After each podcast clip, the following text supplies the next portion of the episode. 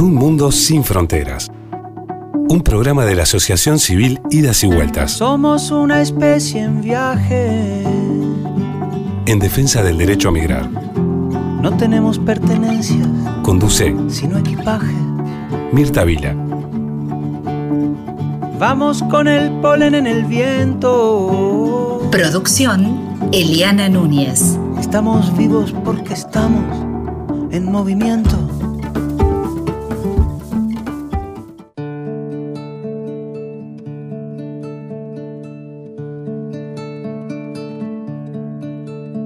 Hola, ¿cómo están? Estamos aquí nuevamente en este espacio en el que pretendemos hablar de la movilidad humana, del derecho a migrar y también pregonar desde la Asociación Idas y Vueltas un mundo sin fronteras, como es nuestra consigna. Bueno, y en este segundo programa nos parecía importante hablar con la actual presidenta de Idas y Vueltas, Susana Novaro, a quien ya tenemos en línea. Hola Susana, ¿cómo estás? Hola Mirta, ¿qué tal? Un gusto. sí, realmente. Bueno, en el programa anterior hablábamos con Rinche Rodenburg de lo que ha sido toda la historia de estos 18 años de idas y vueltas, pero nos parecía también importante hablar con la actual presidenta, que, que eres tú, y sobre todo para que nos cuentes desde el 2018 que tú asumiste como presidenta hasta hoy, que ha pasado de todo, pandemia mediante este, y demás. Eh, primero, eh, ¿por qué te acercaste a idas y vueltas? Mm, ¿Cuál ha sido tu, tarea? Bueno, en mis inicios son en la migración. Yo inicié, me inicié trabajando en la migración en un proyecto que, que funcionaba, yo estaba recién recibida eh, Amnistía, Serpag y el Sur, eh, con los refugiados que en aquel momento venían de Colombia y de Chile, te estoy hablando, previo a la caída de Pinochet. O sea que muy, pero muy viejo. Después trabajé en la elaboración de la ley de refugiados, trabajé en, en CEDU este, como oficial de protección del ACNUR, después este, eh, después que se aprueba la ley de refugiados. Perdón, el servicio es el, el, eh, perdón, el CEDU es el servicio para la dignidad humana. Porque no, el servicio ecuménico para la dignidad humana. para la dignidad humana. Perfecto. Sí. Este, entonces trabajé para ellos este, y desde que se crea la Comisión de Refugiados, integro la Comisión de Refugiados. Entonces mi trayecto en migraciones es muy, muy largo. Bien. Después me acerqué a idas y vueltas con el tema de la migración dominicana fundamentalmente con los poderes que daban los padres o las madres eh, para a los, al otro cónyuge para sus hijos, para llevar, traer, para instalarse, para radicarse, para, para cualquier movimiento migratorio que tuvieran que hacer, necesitaban dar poder al otro padre. Así como damos un permiso de menor acá, ellos dan un poder. Bien, tú desde tu este, tarea de, abogada y de escribana tenías allí un aporte, un aporte importante. es un trámite que es caro, digo, y, y vos no le podés cobrar una arancel a una persona que en realidad viene acá a trabajar para para enviar dinero a su familia. Este, entonces, bueno, era mi colaboración. Y después, cuando en 2000, el 2018 me, me, convocan, me dicen, bueno, nos gustaría este, ajustar institucionalmente la institución, queremos este, institucionalizarnos más. Y bueno, nada, estos años han sido una baqueta que, por favor, porque además ha sido muy movido. Claro, porque pasó de ser... La situación externa, ¿verdad? Claro, ha sido una ONG, eh, digo, absolutamente voluntaria y demás, que lo sigue siendo, pero eh, se transformó en una asociación civil con todo lo que esto implica, con todas las formalidades y con toda la estructura. ya, era una asociación civil. Ya era una asociación civil desde 2004. Bien. Lo que sí, lo que sí cambió es que eh, ahora hemos eh, hemos realizado varios convenios. Este, hay parte del personal rentado, hay otra parte que continúa en su carácter de voluntariado este, ha cambiado el, es, esa, es, esa suela interna de la institución, pero también han cambiado las condiciones externas de la migración en, este tiempo. No obstante, bueno, es bueno aclarar que la mayoría de la, de la gente que trabaja en idas y vueltas es voluntaria, ¿no? Es decir, estos son convenios puntuales. Claro, sí, sí, sí. Los, digo, el personal rentado es, poquísimo, este, pero sí es necesario contar cuando contraes, de, cuando asumís determinadas obligaciones situaciones, contar con determinadas personas que puedan dedicarse este, todo el tiempo a eso. ¿no? Por ejemplo, no, el exactamente, por ejemplo, es el caso del Chuy que tenemos dos personas y precisaríamos cuatro, porque en realidad pobres están hasta las manos. Claro. Este, o sea que hoy Idas y Vueltas tiene una sede en la Ciudad Vieja, en Juan Carlos Gómez sí, 1540, y está trabajando también en el Chuy. Una sede en el Chuy que es un punto de atención y orientación migratoria. Bien. Eh, que se ocupa, si querés ya te lo cuento, de atender a la población este, que viene a solicitarle consejo en materia migratoria. Pero además de eso, ellos se encargan de articular con las autoridades locales, con ACE, con migración, con este, el municipio, con el MIDES, con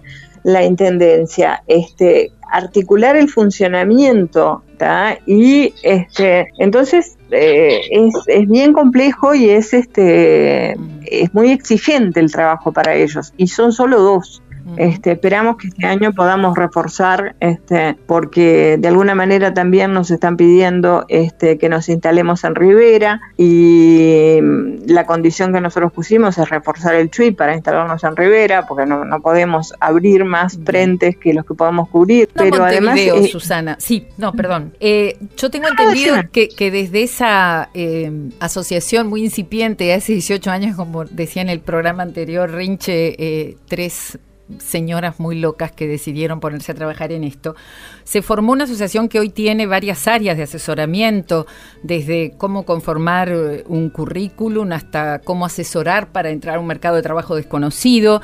Este, Tenemos una asesoría laboral que tiene una bolsa de trabajo que va a trabajar este, eh, por ahora este, se hicieron los primeros contactos, pero en realidad a partir de este año va a trabajar con DIRES, que es una organización que trabaja con aquellas empresas que trabajan en responsabilidad social empresarial para este nosotros cubrimos toda la, parte de la oferta de trabajo, este, inclusive las demás organizaciones que trabajan con migrantes ya sea el Servicio Jesuita para las Migraciones, como CEDU, como este, OIM, nos envían los CVs para las personas este, y nosotros concentramos la oferta y DERES concentra la demanda de trabajo. Entonces, con eso hacemos funcionar una bolsa de trabajo que nosotros venimos armando desde el año pasado.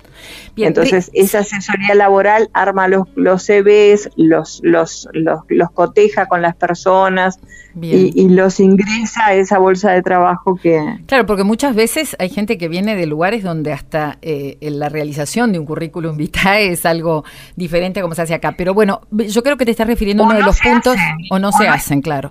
Eh, te estás refiriendo a uno de los puntos importantes que es el trabajo. Hay otro que es la vivienda, pero también hay otros aspectos que, que, que, tienen que ver con eh, tener un lugar donde ir a tomar un café, tener un lugar donde, este, bueno, sentir que, que, podés charlar tranquilamente y salir de pronto de esa dinámica de trabajo, pensión y demás.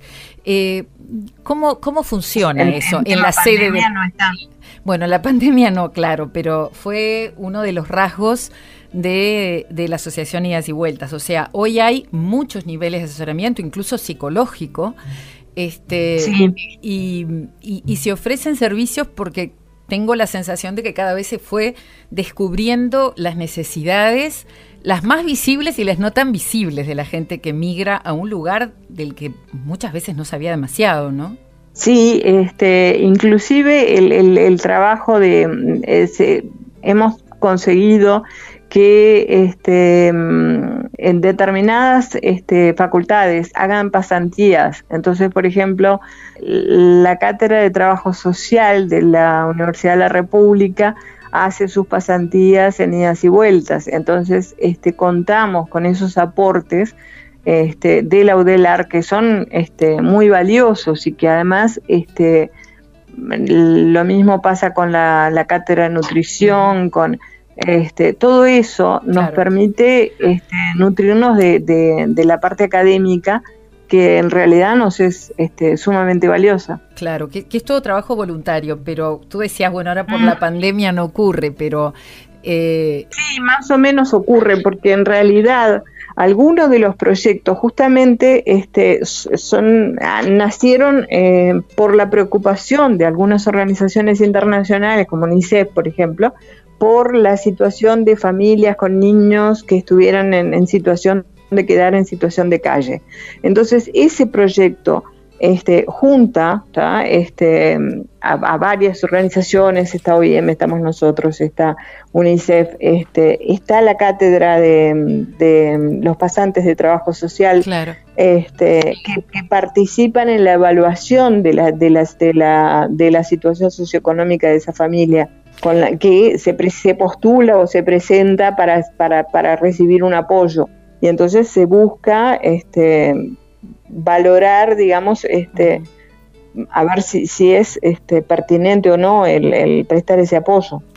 Por lo que veo hay muchísimo trabajo que no se vio por lo que decías del todo interrumpido por la pandemia. Me consta que los sábados también se han entregado canastas y la gente va a tener un espacio donde encontrarse con, con otro ser humano más allá de las obligaciones, ¿verdad? La enfermería intercultural siguió funcionando, las doulas con las, las, las, las mujeres embarazadas siguieron funcionando, los niños siguieron viniendo, porque con pandemia o sin pandemia Algo que le viene muy bien a este país, por cierto, que tenemos una muy baja tasa de natalidad. Pero eh, todo eso siguió funcionando este, porque era imprescindible. Este, muy limitado en, en, el ámbito físico, porque el espacio es muy limitado. Estamos hablando que el aforo es de 18 personas, contando los voluntarios. Pero con todos los este, recaudos del caso, eh, se ha seguido trabajando en este tiempo. Sí, sí, sí.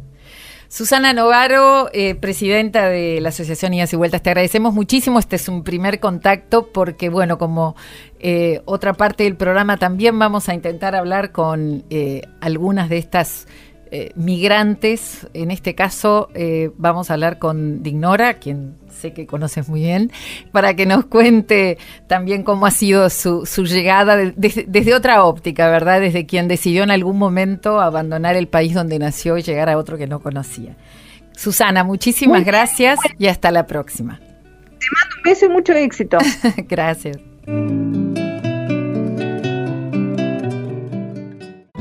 Es bueno saber.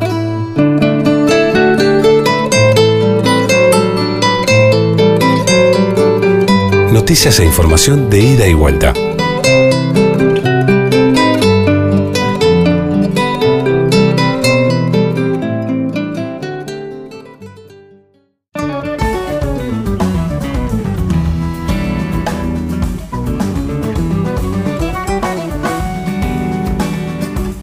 De las políticas migratorias de nuestro país, el Ministerio de Educación y Cultura ofrece atención y asesoramiento a migrantes en temas educativos. La atención presencial se realiza en el hall central de la sede del IMPO, que está ubicada en 18 de julio 1373 esquina Ejido, y la atención es de lunes a jueves de 10 a 16 horas. También se pueden comunicar a través del correo electrónico educacionmigrantes todo seguido, arroba mec.gvlarga.uy para recibir también una atención a distancia. Este servicio, según señalan quienes lo brindan, tiene como objetivo dar información y orientar a las personas migrantes que llegan a nuestro país sobre el funcionamiento de nuestro sistema educativo, su oferta y lugares donde se realizan los trámites de inscripción y reválidas. Y algo bueno a subrayar es que no importa en la época del año que se llega a este país, ningún niñito, ninguna niñita, ningún adolescente queda sin ser escolarizado. No es necesario aguardar a que lleguen los papeles y eso creo que es una de las buenas cosas que tenemos para compartir y migrantes, papás y mamás lo tienen muy claro. Por un mundo sin fronteras. Un programa de la Asociación Civil Idas y Vueltas en defensa del derecho a migrar. Por un mundo sin fronteras. Un programa de la Asociación Civil Idas y Vueltas en defensa del derecho a migrar.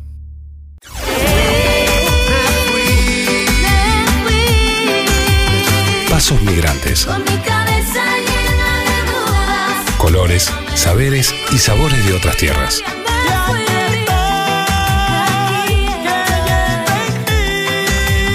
pasos migrantes. Acordándome de todo aquello que día fui.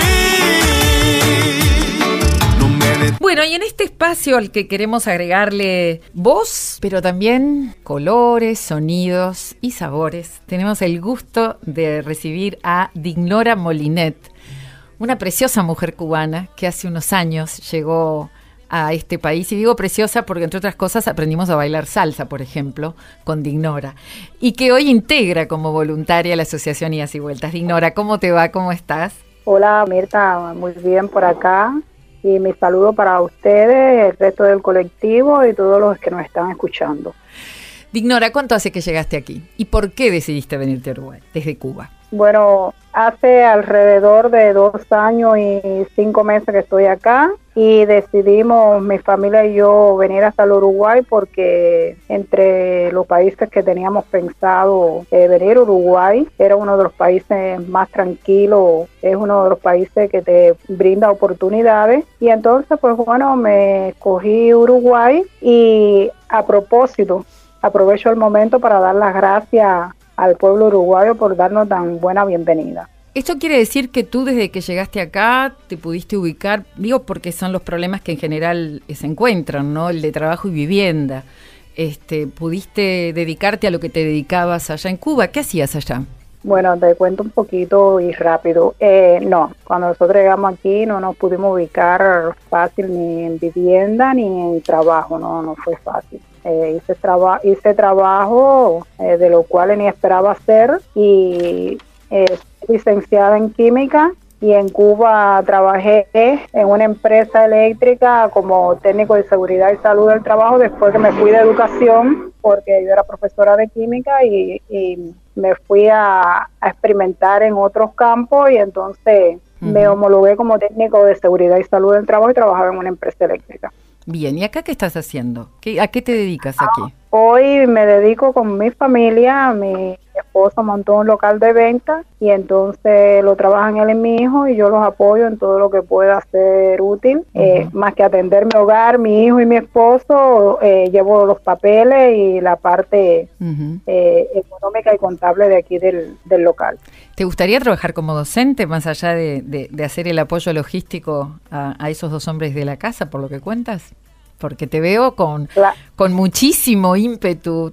Creo que te dedicaste también a la comunicación en algún momento, ¿no? Sí, sí, yo trabajé, trabajé muchos años en una emisora de radio. Trabajé en una emisora de radio como periodista y también tuvimos que hacer curso de locución, sí. Entre todas las cosas, lo que más me gustó fue dar clase y, y la locución. Más allá de que tengo otras virtudes que me encantan. Me Como por ejemplo bailar muy bien y cocinar mejor. Me encanta bailar y me encanta cocinar. A ver, yo te voy a pedir una recetita. Este, una vez, yo comí muchas cosas ricas hechas por ti, tengo que confesarlo. O sea, es con trampa lo mío. Hay como una especie de esas croquetitas de, carne que ni sé cómo se llaman. Pero bueno, yo te voy a pedir que nos, que nos cuentes una receta, una comida. Porque además, desde que llegaron eh, quienes viven en el Caribe, empezamos a ver este, harina de arepas, empezamos a ver plátanos, empezamos a ver mandioca, más mango, más papaya, cosas que acá no se veían. Tíranos una receta, dale, como decimos acá. Exactamente. Bueno, yo no te voy a hablar ni de la croqueta de carne ni del dulce de coco en almíbar que esté también que te fascinó. Voy a hablarte de una receta de, maíz. Y aquí ustedes tienen mucha variedad de maíz. Tienen el maíz súper dulce, el maíz dulce, pero es con el maíz normal y el maíz natural. No puede ser ni el maíz dulce ni el súper dulce. Bueno, y no es más y no es más que el tamal. Y ya probé el otro día, hice tamales, brindé a mis vecinos y ellos quedaron muy encantados. el tamal es muy difícil la receta del tamal. A ver, pasanos algún pique, como decimos acá para, bueno, para encarar el tamal? Se hace con, se hace con maíz tierno, se, se corta los granos de maíz, se muele o se bate en una licuadora, se le echa eh, todos los ingredientes, bueno, o lo que usamos nosotros, ajo, cebolla, morrón, comino, que no le puede faltar. Le agregamos, puede ser panceta, puede ser eh, lomo ahumado, carne de cerdo, le agregamos todo eso, o sea, todo eso lo sofritamos primero, cocinamos la carne, la sofritamos, se la agregamos y con la misma hoja del maíz vamos montando esa masa en las hojas del maíz, ponemos agua previa a calentar con un poquito de sal y entonces en esta agua ponemos a cocer el tamal y ya cuando está listo para comer. ¿Y eso para vos es Cuba hoy? ¿Hacer un tamal te lleva por un momentito esa tierra que dejaste hace un tiempo? Me remonta completamente a Cuba, me remonta completamente a mi familia, me remonta completamente a mi barrio y hacer un tamal eh, da su trabajo, entonces todo el mundo disfruta comer tamales. Un día de tamaladas, como decimos nosotros, un día de fiesta. Qué lindo. Y si yo te pido algún tema musical que, que también te lleve a ti a Cuba y nos traiga a nosotros un poquitito de esa Cuba, que también es nuestra, ¿verdad? Porque yo creo que hoy todos y todas nos sentimos un poco ciudadanas del mundo. Así que tiranos algún sonido que, que te lleve a esa Cuba y que nos traiga un poquito a Cuba para acá. Bueno, a mí me gustaría, me gusta me encanta, sabes que me encanta la salsa, la salsa lleva implícito guabancó, son, danzón, lleva muchas cosas. Eh, nosotros en Cuba tenemos muchos ritmos, pero me encanta, hay una canción de Jaila que se llama Maní Maní. Es dedicada a los niños, me encantan los niños, pero es una canción del manicero. En Cuba gusta mucho del maní. Hay un pregonero también eh, una canción pregonera que es Maní, Maní, Manicero se va. Caserita, no te acuestes a dormir sin comprarme un cucurucho de maní. Qué bueno. Y, otra que me encanta también es la Guantanamera. claro, bueno, ese es un clásico, ese también lo conocemos acá. ¿eh? Exactamente, una canción muy cubana que me, gusta mucho. ¿Y algo que te guste de lo nuestro? Yo creo que te vi en Bailando Candombe, ¿puede ser? Que te haya visto bailando candombe en alguna comparsa? Me encanta, me encanta el ah, candombe. Desfilé en el último carnaval el año pasado en una comparsa que se llama Templando en Puerto Rico, que quedó en noveno lugar. En noveno lugar, fui invitada, me encanta, estoy aprendiendo a bailar candombe y me encantan mucho los dulces, eh, los dulces de Uruguay. Muy bien, haremos un intercambio de dulce de leche por ese manjar que haces de coco. Eh, Dignora Molinet, un placer tener este contacto contigo, este, ponerle, como decimos nosotros, este sonido, música, sabor y olor también, porque uno está ya se imagina el olor de ese riquísimo tamal. Un abrazo enorme y seguramente vamos a seguir conversando en otro momento. Saludos a tu familia. Bueno, yo le doy las gracias a ustedes por invitarme a este programa y como decimos nosotros también, nosotros también le ponemos salsa, sabor y un rico sabor caribeño. Felicidades y muchas gracias para todos. Gracias, Dinora.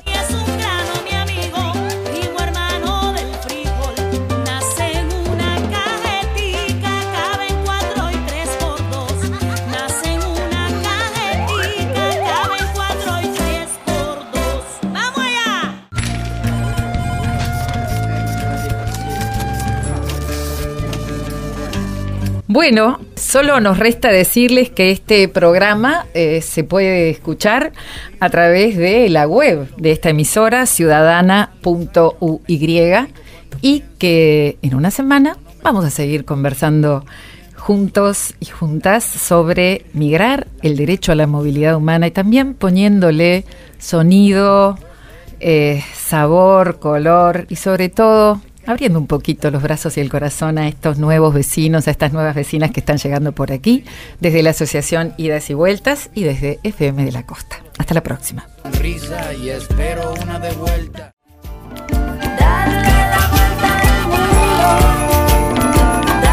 Un programa de la Asociación Civil Idas y Vueltas, en defensa del derecho a migrar. Nos seguimos encontrando por un mundo sin fronteras.